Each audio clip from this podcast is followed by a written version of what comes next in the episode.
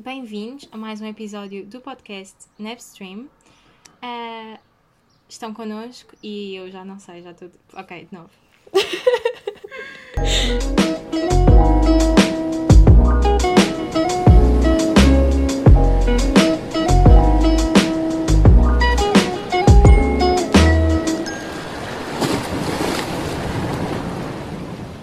todos, bem-vindos a mais um episódio da segunda temporada do Napstream. Eu sou a Laura, do Departamento Pedagógico. E eu sou a Jéssica, do Departamento Científico-Cultural. E o que é que nós trazemos hoje, Jéssica? Bem, hoje nós trazemos uma grande professora e investigadora da nossa faculdade que se disponibilizou para fazer connosco uma entrevista onde vai especificar, vai falar do que é ser uma bióloga de bata. E para quem não sabe, uma bióloga de bata é alguém que está mais interessado pela componente laboratorial da biologia. Portanto, sem mais demoras, vamos então apresentar a nossa convidada de hoje, que é a professora Andreia Figueiredo, do Departamento de Biologia Vegetal, que é investigadora no Instituto de Biosistemas e Ciências Integrativas da FECUL e que lidera também o grupo de investigação Grapevine Pathogen Systems Lab, uh, onde são desenvolvidas linhas de investigação relativamente à interação planta-patogénio. Portanto, mais uma vez, obrigada, professora, por, uh, por se ter disponibilizado para estar aqui connosco hoje. E pronto, vamos passar então às, às nossas perguntinhas. Então, uma pergunta que achávamos que se adequava para começar este episódio do podcast será o que é que a motivou a escolher este caminho de uma bióloga de bata? Bem, antes de mais, eu gostava de agradecer o convite do NEB Facul e agradecer aqui à Jéssica e à Laura estarem uh, comigo a gravar este podcast. Um, de facto, uh, eu acho que sempre soube aquilo que queria fazer, eu sempre soube que queria biologia. Um, a minha decisão de ir para a Biologia Vegetal uh, foi tomada no decurso do, do curso, da licenciatura. Uh, penso que um dos motivos que me fez puxar mais para as plantas foi o facto de um dos ratinhos que nós estávamos a trabalhar, com os quais estávamos a trabalhar em fisiologia animal, ter acordado enquanto a gente media lá os pulsos dos músculos.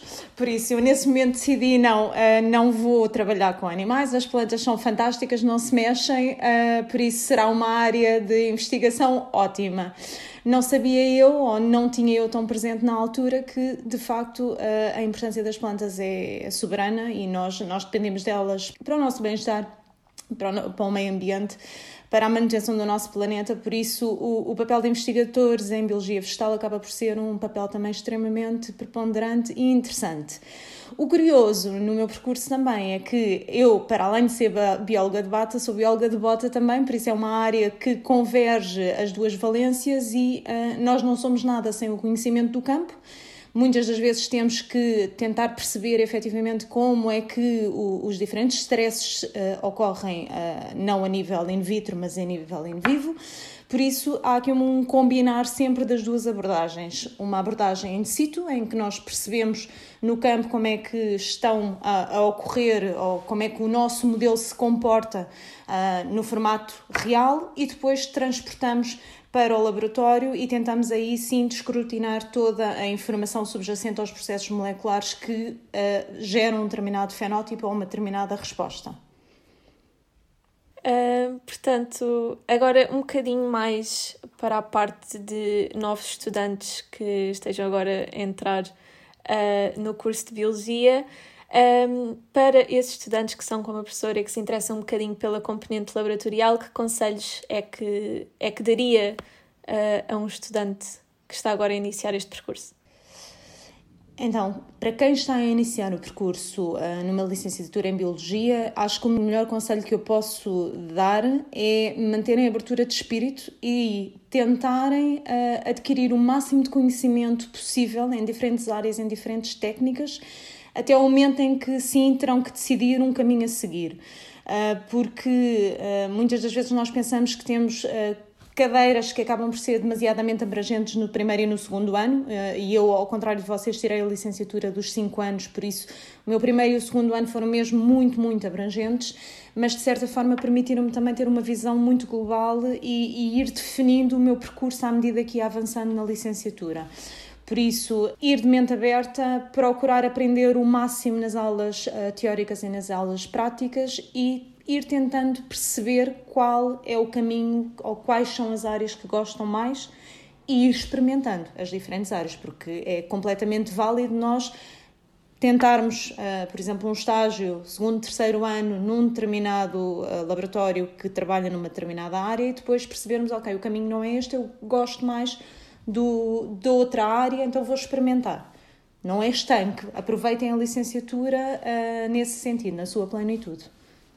Exato, eu acho que também é, é um bocado normal, digamos assim, entre aspas, que alguns estudantes venham para este curso exatamente por ser tão abrangente, porque nós saímos do secundário, temos uma série de conhecimentos sobre toda a área científica e muitas vezes não sabemos bem para onde nos virar. Eu acho que este curso dá uma oportunidade de nós descobrirmos um bocadinho, lá está como a professora disse, nos primeiros dois anos aquilo que gostamos ou, ou não gostamos. Uh, e depois no terceiro ano e daí para a frente fazer então uma especialização naquilo que, que nos interessou mais, digamos assim. Sem dúvida, concordo plenamente. Pronto, agora mais um bocadinho daquilo que os estudantes sentem, que é quando nós estamos a estudar agora em Portugal, uh, apesar da, da biodiversidade bastante rica que nós temos cá, uh, muitos de nós sentimos que te, convém envergar um, para fora de Portugal e mesmo uh, deslocar-nos para outros sítios para ter melhores oportunidades e acabar por descobrir todo um outro mundo. O que é que a professora acha em relação ao contexto da ciência em Portugal e como é que o futuro dos estudantes se enquadra em Portugal e fora? É assim, falando um bocadinho e dando o meu próprio exemplo, eh, eu também saí, saí eh, para fazer o estágio da licenciatura, que é o equivalente ao vosso ano de dissertação de mestrado eh, hoje em dia, e considero que foi uma experiência extremamente enriquecedora, não só a nível profissional, mas a nível pessoal também. Por isso, eu acho que uh, vocês têm que considerar que são estudantes do mundo. Nós estamos-vos a preparar não para terem fronteiras, mas para irem além fronteiras. Por isso, uh, considero que é sempre uma mais-valia vocês terem experiências uh, fora da vossa zona de conforto, uh, tentarem conhecer outros laboratórios, outras realidades, porque é muito diferente o funcionamento de país para país, por isso tentar perceber e tirar mais valias e, e, outras valências destes, deste, destas possibilidades de estágio ou de Erasmus em, em outros países da União Europeia e não só.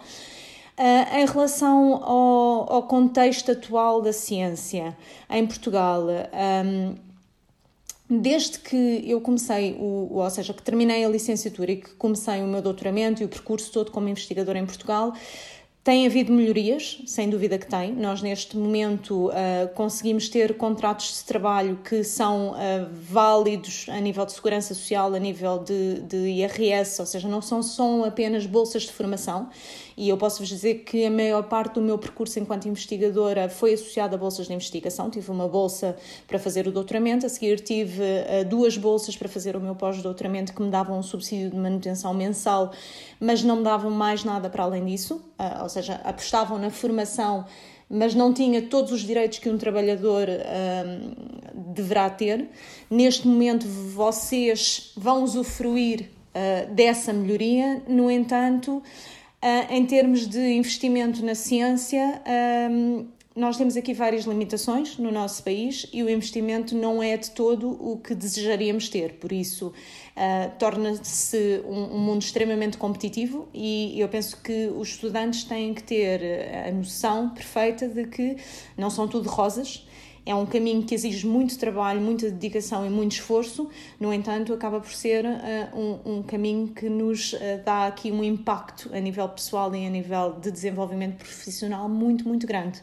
Por isso, se for esta a vossa escolha, o seguir um caminho na ciência, é estar completamente de uh, braços abertos para abarcar as diferentes possibilidades que vocês poderão ter no desenvolvimento da vossa carreira, fora, dentro sendo que o irem para fora não fará com que vocês não possam voltar para dentro ou ficarem cá dentro não fará com que vocês não possam ir para fora em oportunidades futuras.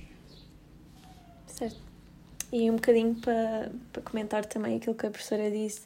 É, pronto, lá está, é, é, a ciência está, está sempre em evolução, há sempre coisas novas para descobrir, há sempre coisas novas para estudar e dependendo também um bocadinho do, do sítio onde estamos, nós podemos encontrar coisas que se calhar mantendo-nos sempre no, no mesmo caminho, digamos assim, não, não iríamos encontrar. Portanto, eu acho que abrir os horizontes nunca fez mal a ninguém, digamos assim. Não, é um, Portanto... é um conselho extremamente válido em termos de percurso científico. Aquilo que eu ia dizer é que eu sinto de facto a nossa faculdade até nos ajuda bastante com projetos como os Erasmus e outras bolsas e voluntariados e estágios que nós podemos mesmo recorrer lá fora e que nos ajudam bastante não só ao longo do nosso percurso a frequentar esta licenciatura, como também já é um enorme salto para um possível mestrado ou um doutoramento no qual nós já estamos mais envolvidos naquilo que vamos fazer e até, podemos, até nos pode ajudar, tal como os ramos, a escolher aquilo que podemos uh, querer fazer no futuro. Não, sem dúvida, e, e, e é muito, e, e, mais uma vez eu, eu dou o meu exemplo pessoal, porque tenho essa possibilidade de o fazer perante vós. Eu comecei a fazer estágios no meu terceiro ano de licenciatura. Pronto, por isso, uh, o quarto ano eu já trabalhei praticamente numa forma, não digo diária porque não havia oportunidade para isso, porque tínhamos uma carga letiva muito grande, mas já trabalhei de uma, num formato muito assíduo no laboratório da professora Maria Salomé Paz, que era o laboratório das plantas linhosas em Portugal, da biologia molecular, uh, que me abriu muito os meus horizontes também, que depois me permitiu e possibilitou fazer o Erasmus no ano a seguir, sob a sua supervisão. Uh, para trabalhar na área que eu tinha definido, na parte toda de genética associada a plantas. Por isso, é uma das mais-valias que vocês devem. Eu sei que em termos de pandemia é difícil porque a maior parte dos laboratórios fecha portas, inclusivamente o meu laboratório fecha portas nesta altura porque não conseguimos uh, ter estudantes para além de, dos estudantes que estão a completar grau, que têm primazia.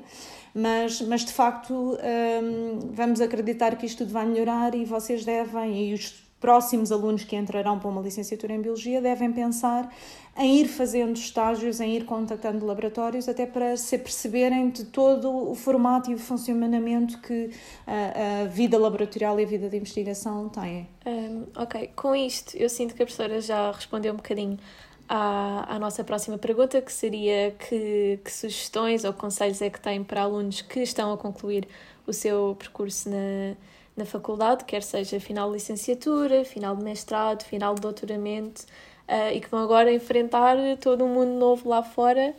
Uh, para não sei se a professora tem mais alguma coisa a acrescentar relativamente a isso. Eu acho que é o empenho, resiliência e o tentarem de facto, ou seja, não fecharem horizontes. Existem inúmeros programas, existem uh, programas em Portugal, programas fora de Portugal aos quais se podem candidatar, uh, que, que de facto permite que vocês entrem no mundo de investigação, ou perseguindo um doutoramento ou não, não, não há problema nenhum em não seguir para um doutoramento logo a seguir ao mestrado, mas vocês de facto têm uma série de possibilidades que poderão explorar em, em termos de inclusão no mundo a sério a seguir a terminarem os vossos graus. Então, estando agora em pandemia, uh, todos nós enfrentamos alguns desafios, mas nós gostaríamos de saber, sobretudo, quais é que foram os desafios que a professora enfrentou ao longo da sua carreira e ao longo do seu percurso, e se nos podia contar um pouco mais sobre isso. Eu acabo por uh, considerar que eu tenho um percurso muito linear. Uh, e, e, por exemplo, não, não sofri alguns dos problemas que sei que outros colegas sofreram, que foi o facto de, por exemplo, não ter rendimento durante algum tempo, porque eu acabei a minha, o meu doutoramento, um, ou seja, nem gastei a minha bolsa toda de doutoramento, acabei por conseguir entregar a minha tese de doutoramento antes do término da bolsa FCT e uh, ingressei logo num pós-doutoramento alocado a um projeto europeu e depois fui tendo bolsas de pós-doutoramento, umas a seguir às outras. Culminei num contrato investigador e ainda nem tinha terminado o contrato investigador e consegui a posição na faculdade em, em dezembro do ano passado. Por isso, eu acabo por ter aqui um percurso uh, que eu considero linear. Uh, mas é um percurso no qual eu nunca baixei os braços, ou seja, eu lutei sempre muito pelos meus objetivos, eu tentei sempre ir muito além. Uh, principais uh, desafios, uh, sem dúvida, o, o, conseguir estabelecer uma linha de investigação, o conseguir uh, garantir comunicação e trabalho em equipa. É fundamental em ciência nós comunicarmos uns com os outros e desenvolvermos trabalho de equipa. E talvez. Um, o, o, principal desafio tenha sido quando decidimos criar o GPS.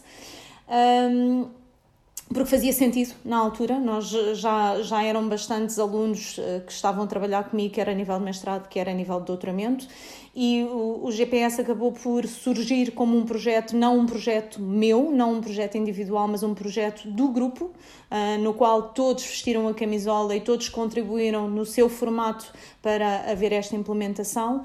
Uh, e penso que, que de facto foi um dos meus maiores desafios foi dizer ok agora faz sentido uh, vamos avançar. Tivemos muito apoio por parte até da chefia do departamento da coordenação do nosso centro de investigação por isso uh, acabou por ser um, um, percurso como eu estou a dizer natural. Um, mas sem dúvida que resiliência trabalho no duro muita ética de trabalho muito trabalho em equipa muitas noites sem dormir também, porque a nossa cabeça, em termos de ciência, acaba por não parar, mas, uh, mas sem dúvida que me orgulho bastante daquilo que nós conseguimos fazer e onde conseguimos chegar, uh, onde estamos hoje. Eh, eu agora, se calhar saltando um bocadinho à frente das perguntas que nós tínhamos programadas, mas relativamente ao GPS, que é o Grapevine Pathogen Systems Lab, que, que, já, que já foi mencionado antes, Uh, não sei se notou algum tipo de dificuldade agora com, com a pandemia, porque nós, enquanto alunos, pronto, nós tivemos toda a componente laboratorial da faculdade um bocado minimizada afetada com, com tudo isto. Um, queríamos saber também um bocadinho a opinião da professora relativamente a toda esta situação da componente laboratorial, não só relativamente a nós enquanto alunos, mas também na, na sua própria investigação, não é? Então, começamos por partes. Para vocês, enquanto alunos, eu considero que esta pandemia tem um impacto muito negativo na, na, na, vossa, ou seja, no vosso acesso aos laboratórios, não só em termos das aulas, que já são, que já é bastante importante vocês terem este acesso e começarem a ter contacto com as diferentes técnicas no decurso das aulas práticas das cadeiras da faculdade, mas também na possibilidade de vocês realizarem estes estágios, uh, de, por exemplo, em termos da biologia, poderem fazer uh, o estudo orientado, a cadeira de estudo orientado, em que vocês iam para o laboratório, estavam a desenvolver um projeto durante um semestre, neste momento estão a analisar dados e a fazer monografias, é diferente. Uh, o contexto é completamente distinto daquilo que era o objetivo inicial da cadeira, por isso sem dúvida que está a ser impactante para vocês enquanto alunos. Nós estamos, em termos de docência, estamos a tentar dar o nosso melhor e estamos a tentar reformular todas as aulas uh, práticas de forma a conseguir que vocês tenham algum contacto, apesar de não ser o contacto desejado, mas que tenham algum contacto apesar de tudo.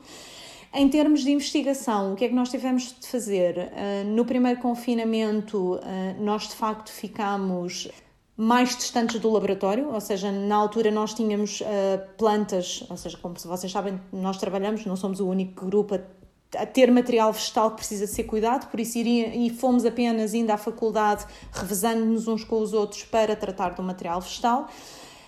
Depois acabámos por ter por elaborar aqui planos de contingência em termos de laboratório, em que denominamos que não podem estar mais do que X pessoas numa área laboratorial e então temos um sistema rotativo, dando primazia a quem está a acabar o grau, seja alunos de doutoramento ou alunos de mestrado, para conseguirem completar os seus trabalhos experimentais. E neste momento temos, em formato rotativo, os alunos a acederem ao laboratório.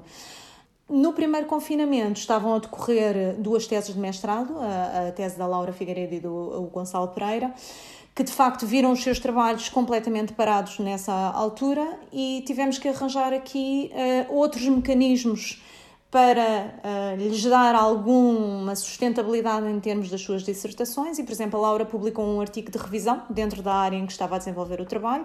Vários alunos de doutoramento também acabaram por começar a trabalhar em artigos de revisão que serão as introduções das suas uh, dissertações de doutoramento, das suas teses de doutoramento ou, ou de mestrado, no caso da Laura, para fazer publicação também, ou seja, não baixamos os braços e, e, não se pode baixar os braços neste contexto. É tentar eh, se pensar um bocadinho fora da caixa e pensar, ok, o que é que nós conseguimos fazer com aquilo que temos na mão neste momento?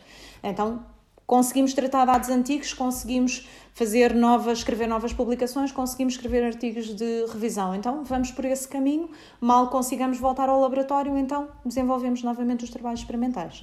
É mais uma vez o, o empenho e a resiliência que a professora Não, tem que ser, que a professora tem, que ser, tem mencionado. Tem sempre, sim, sim. tem que ser sempre. Por acaso eu concordo muito que é à base do tentar não parar, mesmo que seja, pronto, fazer o trabalho mínimo que agora se consegue fazer, mas é muito importante não estagnar e não deixar de uh, cuidar daquilo que já, já avançamos. Sim, sem dúvida, concordo plenamente. Uh, mais uma das perguntas que nos fizeram, que está um pouco fora do contexto das perguntas que nós tínhamos organizado para si, foi que os alunos, ao longo do seu percurso em Biologia, eles perguntam-se e até mesmo às vezes duvidam de até que ponto é que têm que ir ao longo da sua licenciatura e não só. Portanto, gostaríamos de lhe perguntar, em termos da sua opinião profissional, qual é que é a importância que devemos dar ao mestrado ou até mesmo ao doutoramento na área da Biologia? Eu vou tentar ser muito pragmática aqui. Eu, quando estive do vosso lado, acabei por ter uma licenciatura de 5 anos. E esta licenciatura de 5 anos dava-me, uh, ok, aqueles dois primeiros anos com uma abrangência de visão muito grande em termos das diferentes disciplinas da biologia. Depois, uh, a partir do terceiro ano, começava uma especialização dentro da área que quereria seguir e tinha o quinto ano como um ano completamente laboratorial uh, em que nós nos profissionalizávamos. O facto das licenciaturas terem passado a três anos retira-vos aqui algumas valências que eu considero que eram extremamente importantes para, do ponto de vista do utilizador, do ponto de vista do aluno, na licenciatura de cinco anos. Por isso, o mestrado eu acho que é uma mais-valia, porque vocês acabam por ter aqui uma especialização maior dentro da área em que se querem uh, formar e acaba por vos permitir ter um ano em que vocês têm acesso a um laboratório e vão executar uma investigação vossa e vão perceber se é exatamente aquilo que querem, se é aquele formato, se é. Se... Porque é diferente vocês estarem a trabalhar no dia a dia no laboratório e irem lá uns bocadinhos. E conheço vários alunos que terminaram o mestrado e disseram: Ok, isto não é para mim, eu vou tentar um, outro trabalho a nível de consultoria, de, de, de empresas, porque não quero investigação. Em termos de investigação, se vocês quiserem desenvolver uma carreira dentro desta, desta área científica, sem dúvida que em algum dos momentos da vossa carreira o doutoramento acaba por ser não só uma mais-valia, como uma ferramenta também uh, para vos permitir ir um pouco mais além. Por isso, depende muito dos objetivos que vocês têm em termos de percurso profissional. Se quiserem ir para a investigação, eu acho que o doutoramento acaba por uh, surgir de uma forma natural também. Em qualquer das áreas, se vocês quiserem investigação ou quiserem trabalho a nível de empresas ou quiserem uma área mais hum, de consultoria, eu acho que o mestrado vos traz aqui uma mais-valia, sendo bem escolhido, vos traz aqui uma mais-valia muito grande em termos de, da vossa decisão profissional. Certíssimo. Para terminar uh, as nossas perguntinhas, uh, que atividades fora da faculdade como estágios ou projetos, etc., é que recomenda a um aluno que queira seguir então este percurso de um biólogo de bata? Então, uh, nós já falámos um bocadinho sobre isso, mas a possibilidade de fazer algum percurso em termos de laboratório de investigação durante a licenciatura é extremamente importante. Uh, eu fiz, vários dos meus alunos também tiveram essa, essa possibilidade e eh, dá-vos um, um, traquejo e uma, uma forma de encararem a vida laboratorial eh, já muito mais amadurecida eh, quando vocês vão para, por exemplo, uma dissertação de mestrado. Porque aprendem, ou seja, conseguem manusear equipamentos e conseguem trabalhar em termos de projetos de investigação como não conseguem nas aulas práticas, não é? Vocês são muitos e muitas das vezes não conseguem todos vós pipetar os, os microlitros que precisam para uma determinada reação, acabam por ter que revezar-se uh, entre, entre vocês.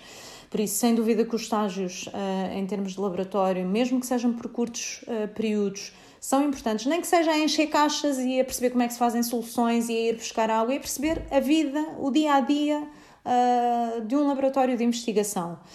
Depois, vocês também têm acesso a vários webinars que vocês podem fazer em termos de especialização de algumas uh, tecnologias ou para conhecerem algumas tecnologias que também podem aproveitar e podem procurar. Uh, mas é, é, basicamente, é basicamente isto: é vocês tentarem o mais cedo possível, ou seja, não digo num primeiro ano, num segundo ano, mas a, a partir do terceiro ano acho que faz todo o sentido vocês tentarem começar a ter algum contacto uh, em termos laboratorial com grupos de investigação sendo que deverá ser nas áreas que vocês gostam mais e que potencialmente poderão seguir uh, durante o vosso percurso uh, profissional, porque aí uh, acabam por perceber se é mesmo aquilo ou não. Acho que é o conselho que eu tenho para vos dar. Então pronto, e assim acabaram as nossas perguntas. Muito obrigada mais uma vez, professora, pela sua disponibilidade. E agradeço também, em nome de toda a equipa do NEPCOOL, por ter tido este tempinho para falar connosco. Obrigada a ambas e obrigada ao Núcleo de Estudantes de Biologia pelo convite mais uma vez. E assim damos por terminado mais um episódio da segunda temporada do NEPstream. Esperemos que tenha sido informativo e não se esqueçam de ficar atentos ao próximo. Adeus!